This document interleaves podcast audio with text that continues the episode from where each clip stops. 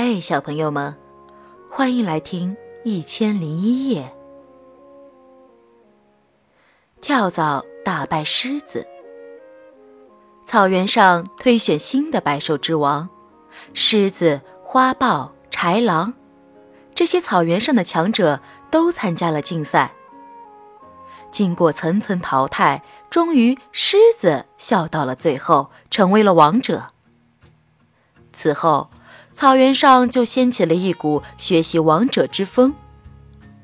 猎豹家族邀请狮子去做报告，要他讲一下成为王者必须具备的素质。胡狼家族也邀请狮子去他们那里，要他讲一讲如何拥有一个健壮的体格。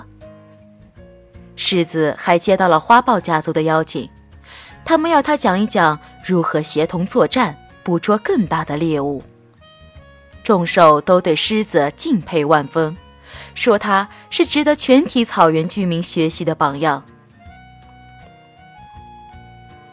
一只跳蚤正在晒太阳，听到狮子做了大王的消息，羡慕的自语道：“我要是也能成为狮子一样就好了。”一只狐狸也听到了跳蚤的话，说：“如果你一切都听我的。”就能成为新的草原之王。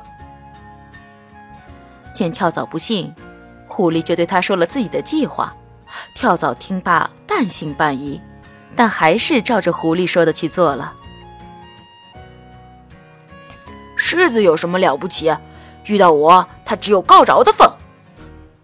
这话不是豺狗说的，也不是鳄鱼说的，而是出自小小的跳蚤之口。这令兽们。大跌眼镜，众兽都说跳蚤吹牛。狮子那么大，那么强壮，你那么渺小，那么柔弱，还不够人家塞牙缝的，怎么会是狮子的对手呢？是不是觉没睡醒，在说胡话呢？没想到跳蚤竟然真的给狮子下了战书，要在众兽面前与他决斗。狮子觉得很可笑。就没有理他。第二天，狮子出去散步，看到狐狸正在看到狐狸正对一群围在一起的动物说着什么。他悄悄上前一听，差一点气炸了肺。只听狐狸说道：“堂堂一头狮子，脑袋那么大，四肢那么粗，牙齿那么尖利，竟然……”不敢接受小小的一只跳蚤的挑战，嗯，真是愧为草原之王。狮子恨不得将狐狸和跳蚤打一顿，但碍于自己是个公众人物，又不能对跳蚤怎么样，于是就委托经纪人找到跳蚤，同一择日与他来一场决斗，生死自负。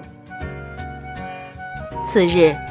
狮子又在草原上听到这样一种声音：体格健壮的狮子，草原之王，竟然接受了小小跳蚤的挑战，真是愧为草原之王。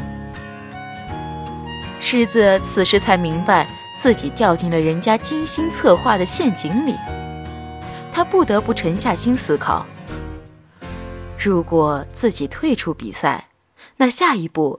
草原上的居民就会这样说：“狮子不敢与跳蚤正面交锋，临阵退缩。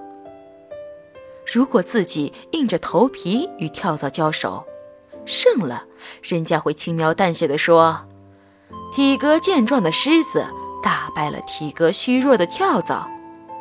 一旦出了意外，人们就会津津乐道：哎，狮子竟然败于跳蚤之手，看来……”这草原之王的名号，确实是徒有虚名。决赛那天，狮子的发言人向公众宣布：这一段时间，狮子先生因为太过忙碌，得了严重的失眠症，已经被送到医院诊治。草原之王的位置，暂时由挑战者跳蚤接任。